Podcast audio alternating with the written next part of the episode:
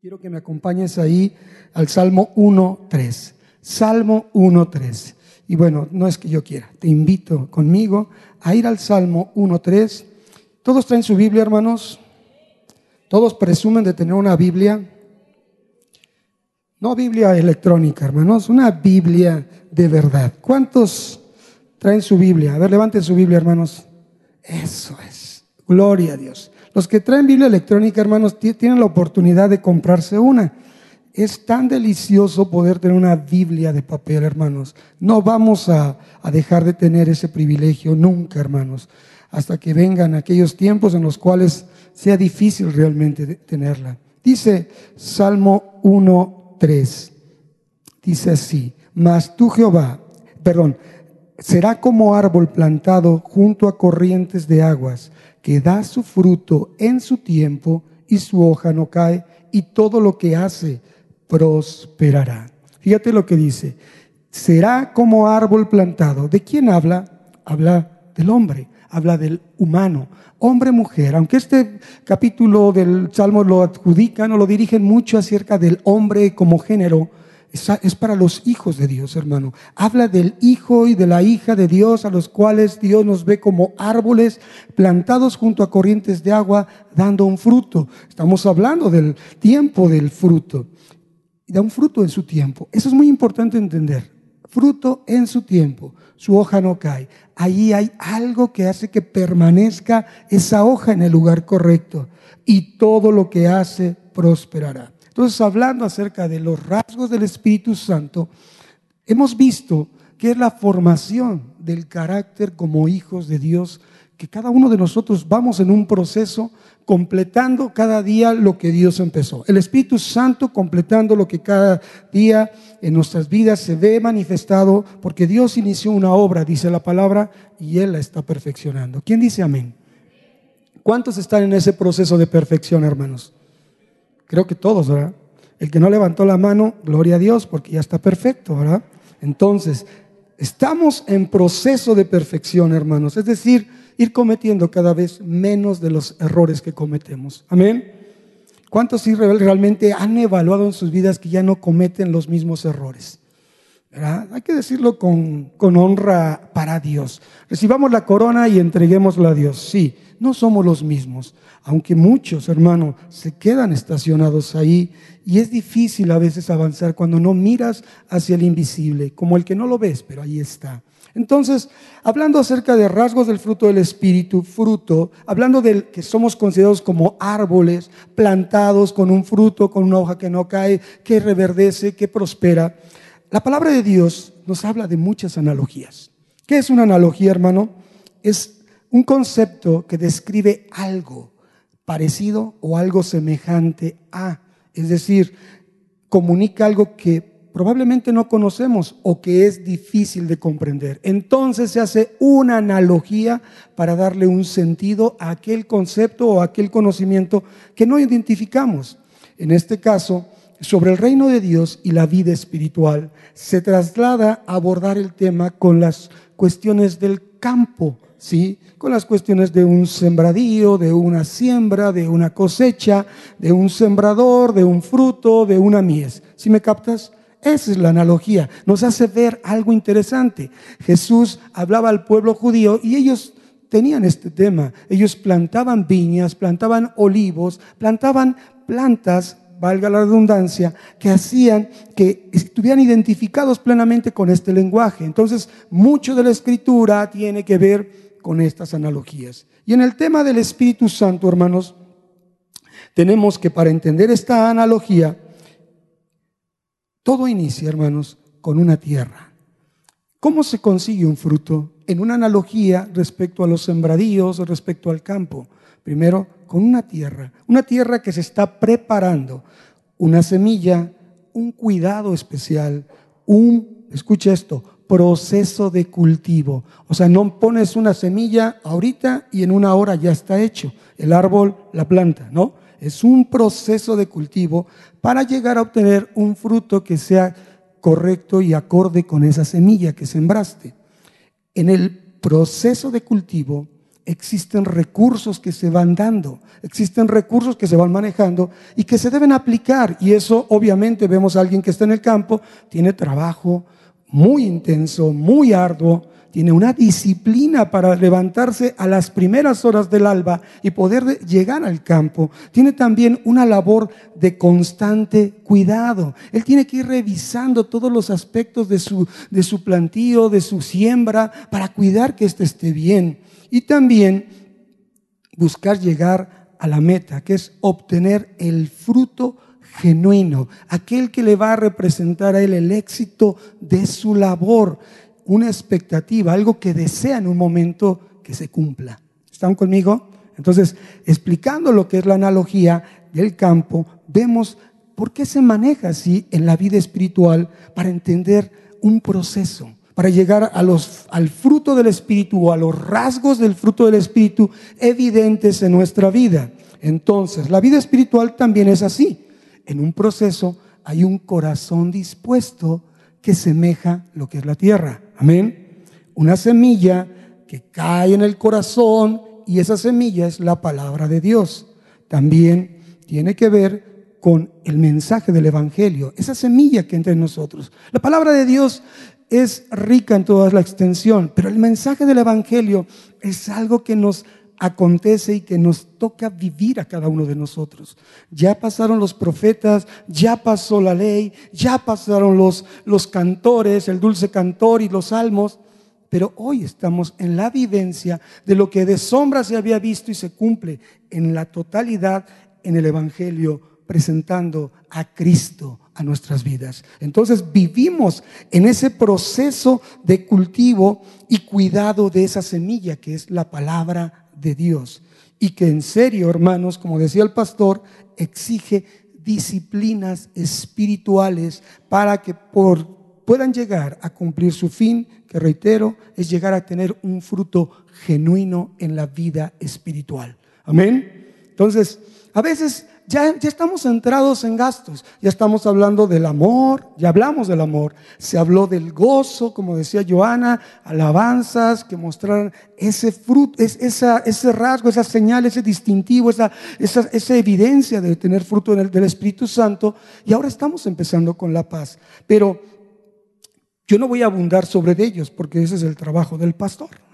Él habló el miércoles pasado de la paz y probablemente este domingo siga abundando sobre ese tema. Pero yo quiero irme hacia una parte que es importante también entender. Como la última vez que tuve la oportunidad de compartir, hablé acerca de otro tema que era la plenitud, si había plenitud de gozo realmente, y abordé acerca de lo que es la expectativa o lo aspiracional de llegar a la plenitud. La única persona que se ha cumplido en él toda plenitud es en Jesucristo.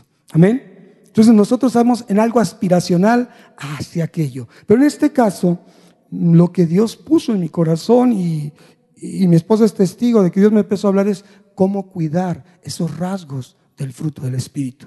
Y sabes, eh, espiritualmente el proceso de cultivo viene a través de la comunión con Dios. Espiritualmente, eso que estamos cultivando para dar un fruto viene de la comunión con Dios. Y esto empieza con un genuino arrepentimiento en cada una de nuestras vidas. Tú estás aquí porque tuviste un día en el cual tu encuentro con la palabra de Dios te hizo sentir a ti algo especial. Te dolió el poder sentirte en tu verdadera dimensión de pecador frente a Dios y decir, ¿qué hago ahora? Entonces la instrucción siguiente es arrepiéntete, cambia tu mentalidad, ven a ser otra persona, cambia esa manera de vivir, practicando las disciplinas espirituales, que voy a decirte cuáles son y que tú ya conoces vivir en una verdadera conversión, que es la perseverancia en la fe. ¿Cómo puedes ver a un verdadero convertido? Una señal de un verdadero convertido, hermano, es que persevera en la fe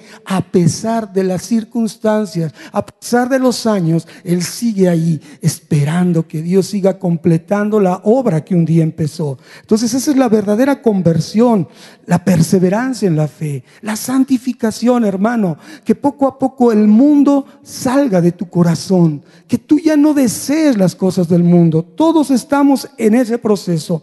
también es exponernos a la presencia de Dios, de la manera que expuestos a la presencia de Dios, veremos bajar la gloria de Dios, que son dos facetas distintas. A veces nosotros queremos la gloria de Dios sin habernos expuesto a la presencia de Dios. Es paso a paso, es un proceso y es una evidencia de conocer lo que Dios dice en su palabra. Entonces, es ponernos a la presencia de Dios, a su voluntad y meditar en su palabra. Meditar es un mandamiento que nos da en Josué 1.8 el Señor. Si de día y de noche meditas en la palabra, amén, y la enseñas, entonces todo lo que hagas, amén. Entonces es parte de este proceso de cultivo para tener un fruto, un fruto genuino. Y lo más importante, no lo hacemos solos requerimos de la ayuda de Dios, requerimos de la ayuda de Jesucristo y requerimos del Espíritu Santo para avanzar en este proceso tan especial y tan particular.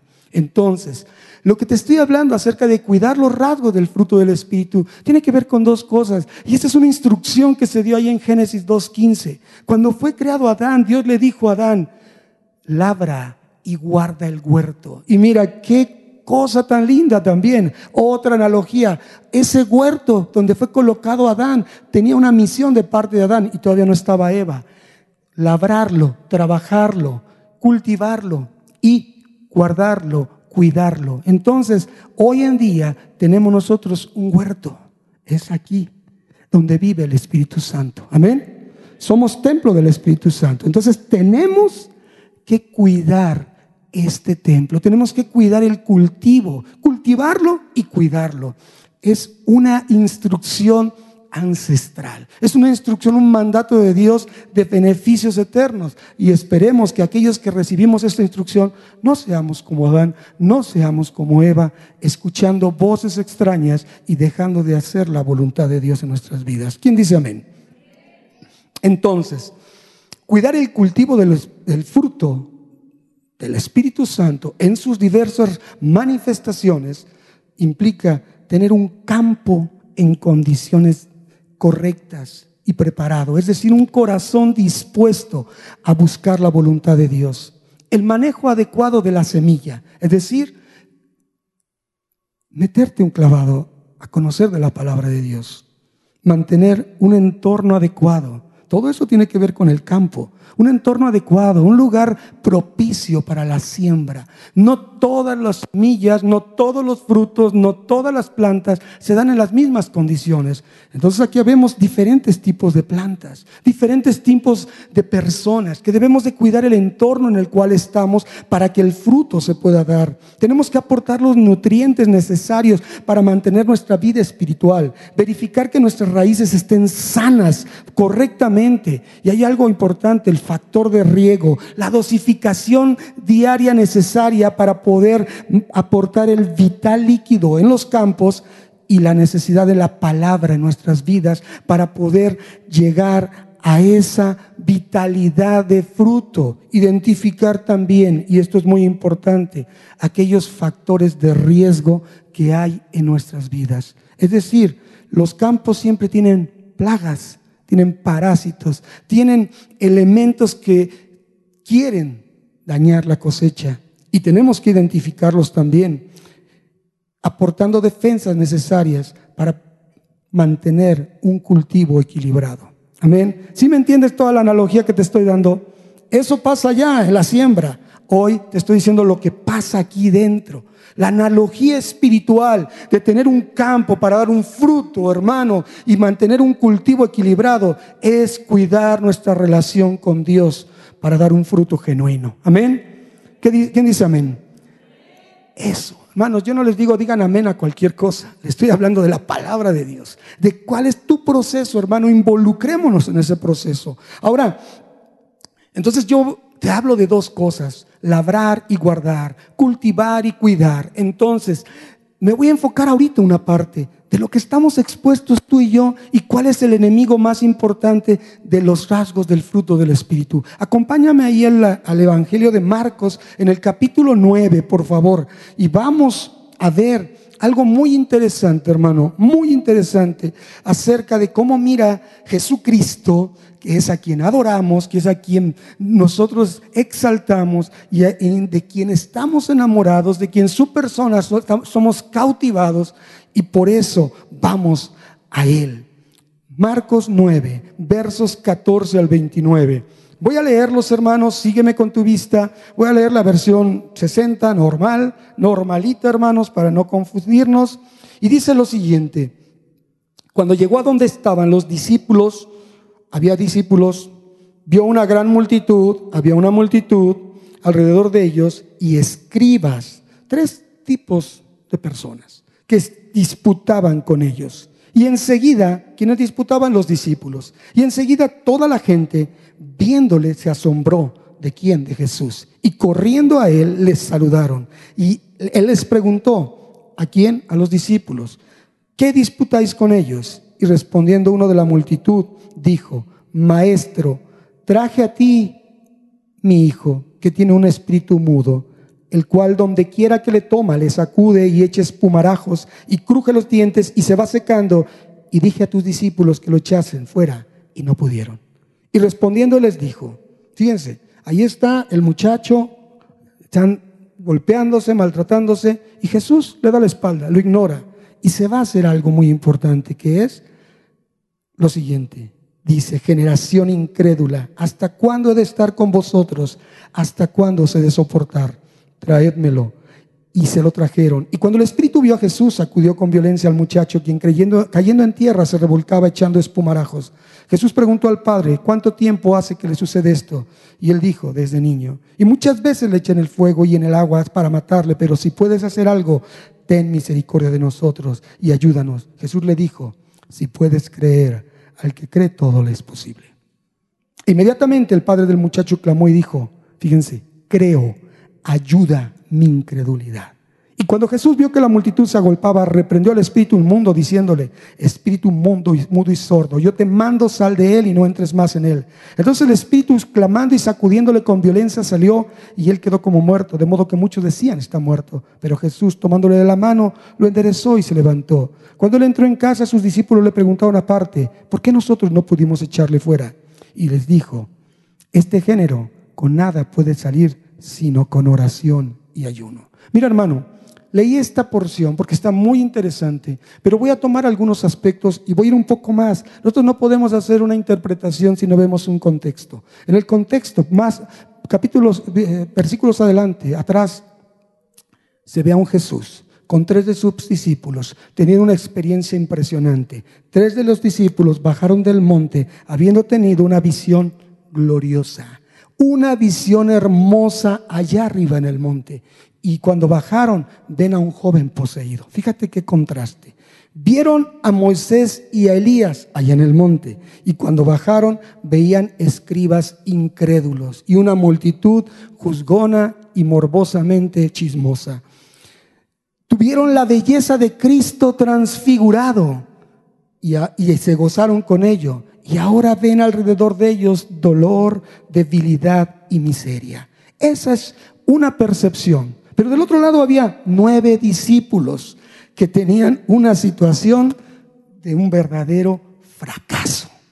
Y esa es una realidad en la vida de los hijos de Dios, tuya y mía. A veces estamos aquí y de repente las circunstancias o cosas nos llevan allá.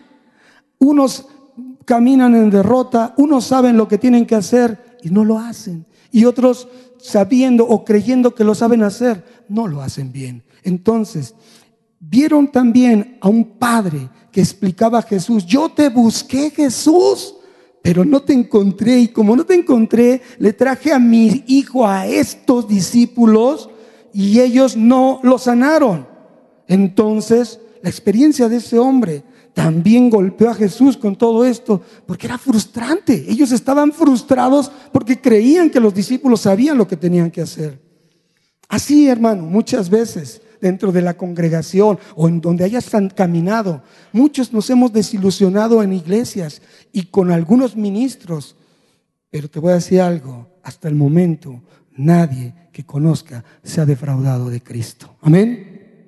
el único que no defrauda, el único que dice, vengan a mí los que estén cansados y trabajados, que yo los voy a hacer descansar, vengan y tomen mi yugo que es fácil y ligera mi carga, vean que soy humilde y manso de espíritu, Él no falla, hermanos, Él no falla. Entonces, ¿qué tiene que ver esto con cuidar el fruto del espíritu? las, las evidencias, los rasgos. Mira, identifiquemos qué se vio ahí. Ahí dice, y vemos que hay una angustia muy grande. Fíjate, número uno, hay angustia, hay ansiedad, hay temor, hay incertidumbre, hay duda, hay tristeza. ¿En quién? Principalmente en ese padre y en ese muchacho. Su dolor era grande. Ese, padre estaba congojado por la situación de su hijo, oprimido por el enemigo. Pero les decía, Jesús antes de atenderlo, se ocupó primero de regañar, amonestar, exhortar, decirle sus verdades, indignado por lo que escuchaba en ese momento. Había ahí una generación identificada por varias personas. Estaban escribas, estaba una multitud, escribas religiosos, hijos del diablo, hermanos, porque no eran otra cosa, vivían sus propios conceptos y sus preceptos, pero no conocían de Dios. ¿Sabes, hermano? Eso es durísimo, eso es durísimo. Religiosos peleoneros nada más. Una multitud, testigos ambos de los milagros y del poder de Cristo. Porque la gente acompañaba a Cristo, pero aún y con todo, extraviados en la fe. Porque ellos no habían encontrado la verdad. Aún, fíjate qué tremendo, los mismos discípulos que ahí en Marcos 6, poquito antes de lo que leímos, dice, la misión de los doce. Habían sido enviados y en el nombre de Jesús habían echado fuera demonios. Pero ahora dudaban de lo que de Jesús todavía tenía que hacer. Es decir, ellos todavía les había anunciado Jesús acerca de que tenía que ir a la cruz, de un milagro. Pero ellos no consideraban el milagro que Jesús muriera. Y a veces, hermano, pedimos milagros pero el más grande milagro fue el de Jesús en la cruz. Y no fue para que Él viviera, fue para que Él muriera. Amén. Para entendidos, hermano. Esto, cuando nosotros entendemos, hermano, qué es lo que está pasando en este lugar, vemos a un Padre también, que así como los discípulos, su fe no daba frutos porque estaban confundidos. Ese Padre estaba fluctuante entre la fe y la incredulidad, hermanos. La desesperación, la ansiedad y el temor. Y aún, fíjate, en su desesperación podía estar cuestionando el mismo poder de Jesús por esa incredulidad. Aquí, hermano, es donde Jesús está hablando importante en esa porción que dice, oh generación incrédula, verso 19 del Marcos 9. ¿Hasta cuándo he de estar con vosotros? ¿Hasta cuándo los he de soportar? Traédmelo. ¿Qué es algo que le choca a Jesús? ¿Qué es algo que le puede indignar y molestar a Jesús? Generación incrédula. La incredulidad, hermanos. Te dije, cuidar los rasgos del fruto del Espíritu y la raíz de los enemigos o de la, la incredulidad viene a ser la fuente, la enfermedad más grave que afecta nuestra fe, que afecta nuestra relación con Dios. Y los síntomas son muchos que debemos de identificar en nuestro caminar en Cristo. Entonces, la incredulidad, hermano, viéndolo desde un punto de vista práctico, es una condición interna, una condición del alma del hombre, tuya y mía. No digas, no, yo no, escucha, que muestra de qué está lleno el corazón del hombre. Es una realidad, se evidencia de muchas maneras. Uno es que hay infidelidad en nuestro pensamiento. Sí, hermano, dudamos del poder y la soberanía de Jesús, de que Jesús tenga el control, de que Dios sepa lo que está haciendo contigo y conmigo. Y entonces dejamos que entren muchas otras cosas a nuestra mente en lugar de afianzarnos a la palabra de Dios. Para muchos es más conveniente. Estoy hablando no a los que están allá enfrente ni allá afuera, estoy hablando a los que estamos aquí adentro y los que están oyendo que conocen de Cristo. Para muchos es más conveniente dudar de Jesús que arriesgarse a creer en Él. Y empiezan a reclamar, ¿por qué Dios? ¿Qué pasa conmigo? No sucede esto, no sucede aquello. Porque eso no implica ningún esfuerzo. Enojarse, disgustarse, sentirse ofendidos, no implica ningún esfuerzo ni firmeza alguna.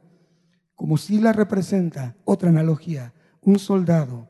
Un soldado como está firme, erguido, a causa de su disciplina, a causa, hermanos, de que él tiene una formación, una dedicación y una preparación. Analogía para un hijo de Dios.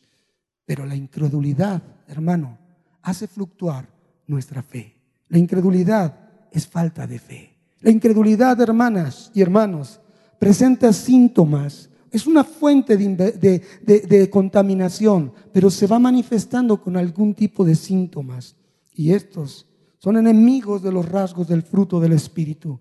De los nueve que conocemos en Gálatas, pero de los muchos hay que hay alrededor de la Biblia.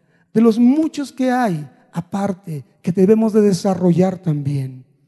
Y esos enemigos, esos síntomas de la incredulidad, empieza el afán, hermanos, la ansiedad, la angustia, que dicho sea de paso, la angustia. ¿Sabes la angustia? Hace mucho tiempo yo consideré una definición que me ha impactado en mi vida y cada vez que digo a alguien que está angustiado, yo esa palabra, de las palabras que he eliminado en mi vocabulario, en mi léxico, en mi mente, en mi diccionario mental, también es la angustia, junto con lo que es la depresión no existen en mi vocabulario, hermano. Mi experiencia, pero no es una teología ni es una doctrina. Pero la angustia es un temor morboso a un monstruo imaginario, a un monstruo imaginario. Algo que no existe, pero ya te estás espantando antes de tiempo. Todavía ni siquiera llegas al frente, pero ya te espantaste y estás temiendo, hermano.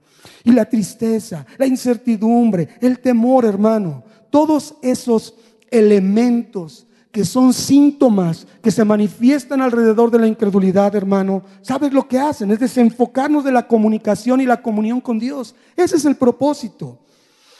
Nos hacen perder el contacto con el Espíritu Santo.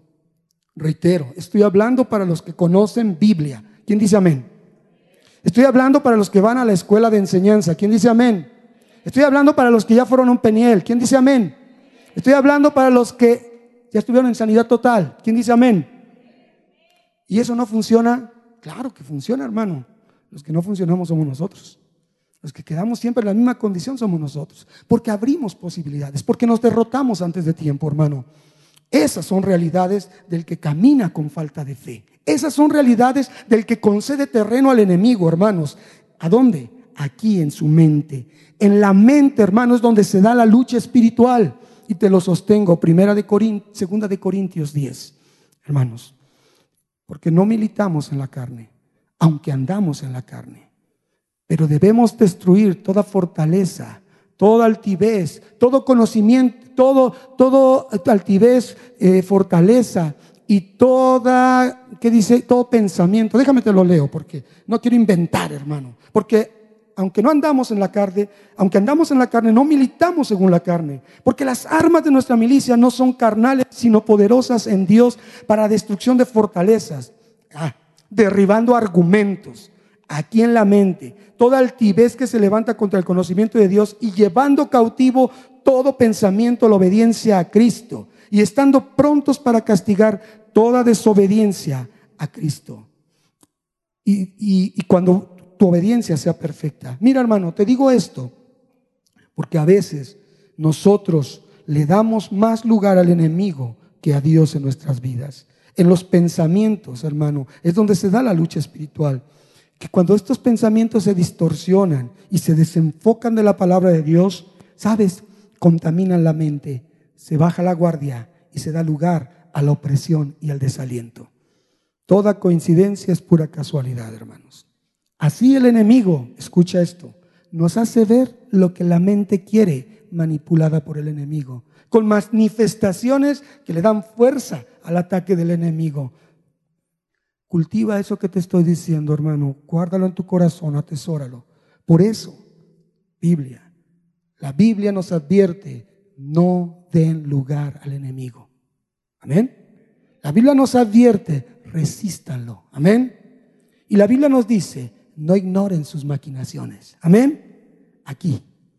Por eso suceden las cosas, porque no cultivamos la relación con Dios ni el fruto del Espíritu Santo. Y te contaría muchas cosas, pero eso voy a tocar una de esas síntomas, uno de esos elementos, uno de esos eh, contaminantes, uno de esos temas que ensucian y que van en contra de los del fruto del Espíritu Santo. Y es el afán, hermano. Mira que ahí en Mateo 6, en los versos 25 al, 33, al 34, cinco veces Jesucristo mismo dice, no os afanéis. Es una condición el afán contra la cual Cristo nos advierte y no solamente una advertencia, sino que da un mandamiento del reino de los cielos. Porque todo lo que tiene que ver en las bienaventuranzas, Mateo 5, 6 y 7, son mandamientos del reino. Y esto, el afán, es una condición detonante en contra del fruto del Espíritu Santo. ¿Y sabes por qué? Porque el afán es un estilo de vida y la cultura de, la gente, de las personas de esta tierra y esta tierra está bajo el dominio del príncipe de este mundo. Entonces el afán es parte de las obras de ese príncipe de este mundo.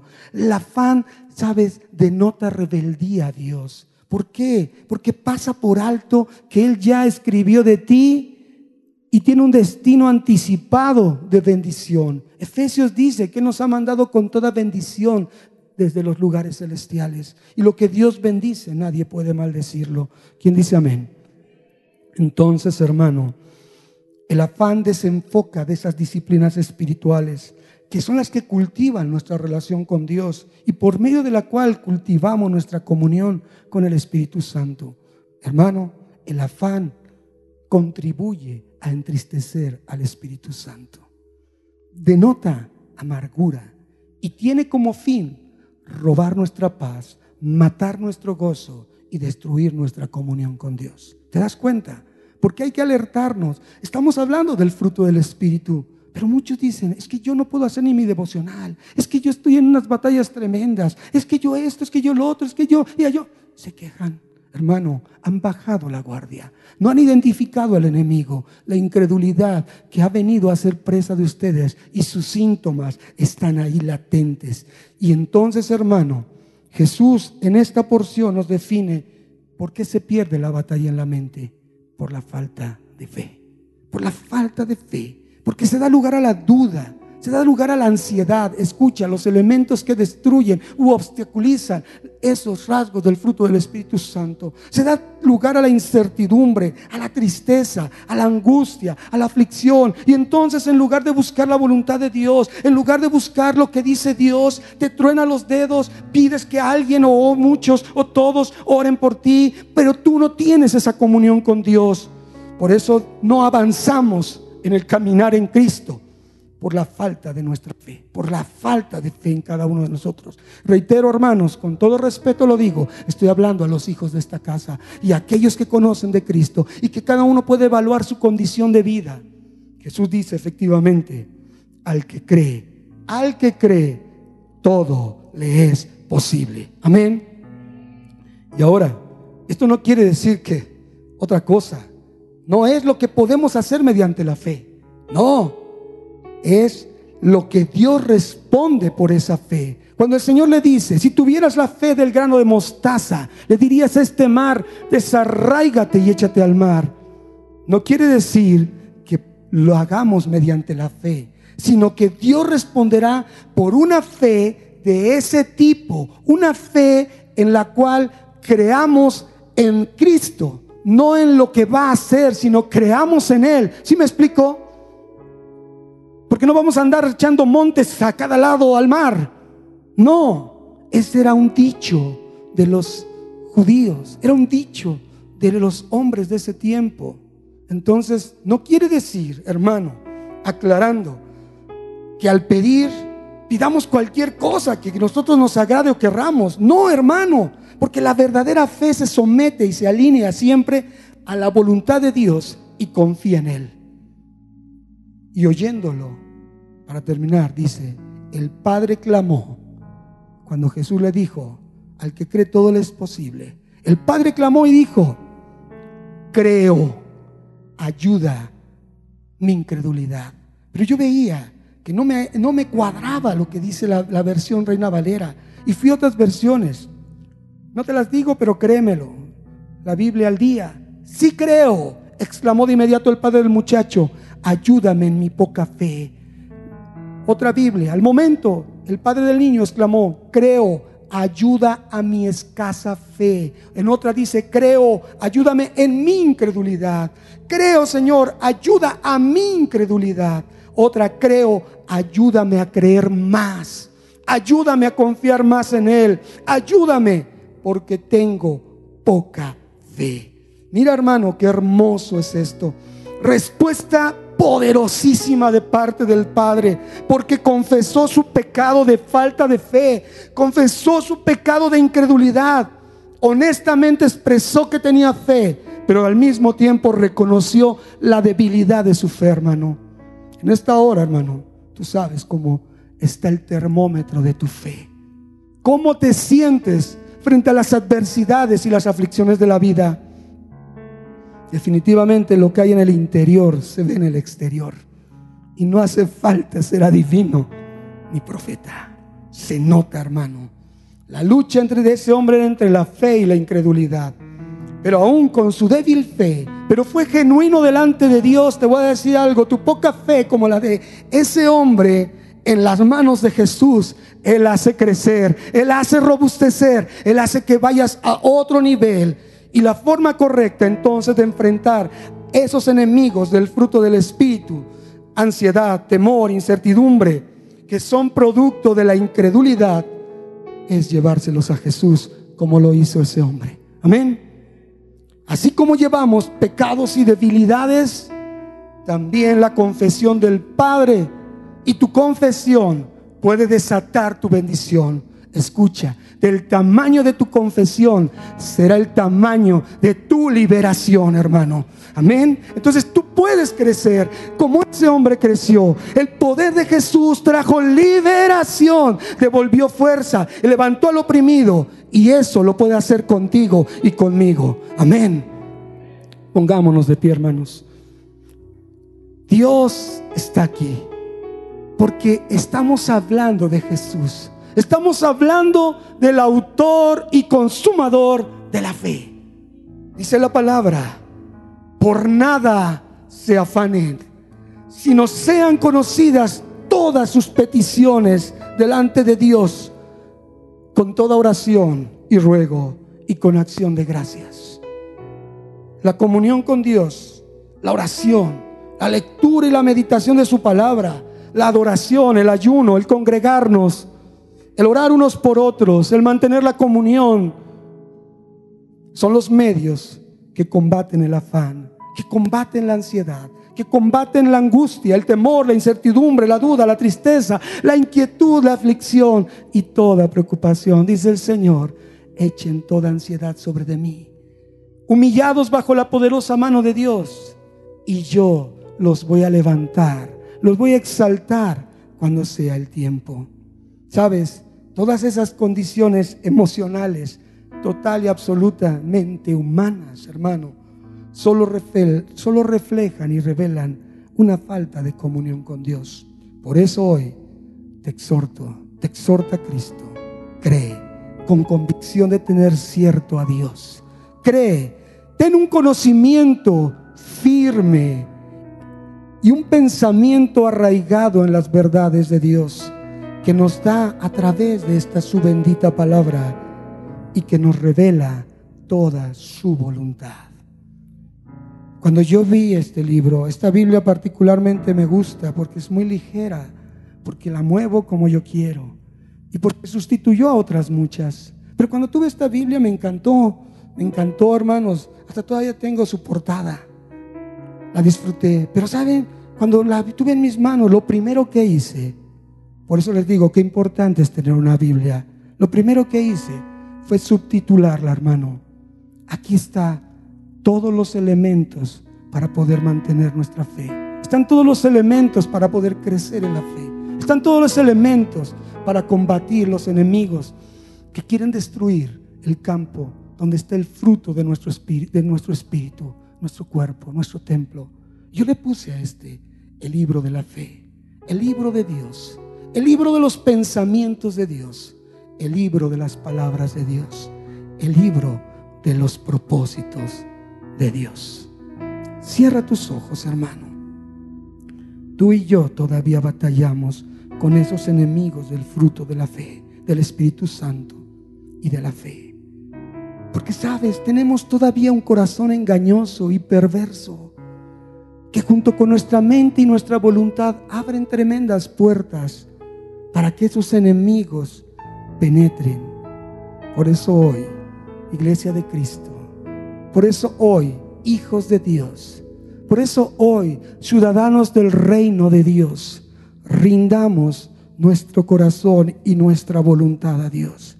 Creámosle verdaderamente. Entreguémosle el control para que Él obre su perfecta voluntad. Para que su soberanía opere todo su bien sobre cada uno de nosotros. Para que maduremos y crezcamos en el caminar en Cristo.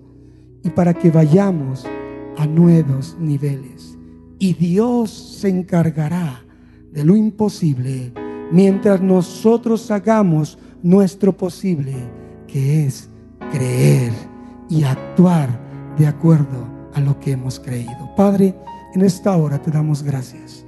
Gracias Señor por tu palabra. Gracias por lo que se anida en nuestros corazones, por la convicción de saber que estamos en lucha, pero nuestra mente dice que nuestras armas no son carnales, sino poderosas en Dios para la destrucción de argumentos, fortalezas y toda altivez que se levante en contra de tu conocimiento, Señor. Ayúdanos, Señor, a nuestra incredulidad. Fortalece nuestra fe, Señor, para poder combatir esos enemigos que quieren destruir en nosotros ese fruto que ya está dando en cada vida una evidencia de estar con nosotros. Padre, en esta hora hay gente que ha venido por primera vez. Ellos han escuchado tu palabra. Lo que sigue es que ellos sientan la necesidad de saber cuál es el paso siguiente. Que ellos sean tocados por esa palabra bendita que no vuelve vacía. Y su respuesta sea, ¿qué hago ahora? ¿Qué hago ahora? Te digo en esta hora lo que dice la palabra. Arrepiéntete y conviértete para que sean perdonados tus pecados y vengan del Señor tiempos de paz y tiempos de refrigerio a tu vida. Al final te esperamos para que podamos darte más información y poder conocer de ti y orar por ti, por alguna necesidad que tú tengas. Mundo de fe, en el nombre del Señor, Padre, bendice nuestras vidas. Llévanos a más, a nuevos niveles de búsqueda de tu palabra, de tu voluntad y conocer quién eres para nuestras vidas. Bendito sea, Señor, en el nombre de Jesús. Amén, amén y amén.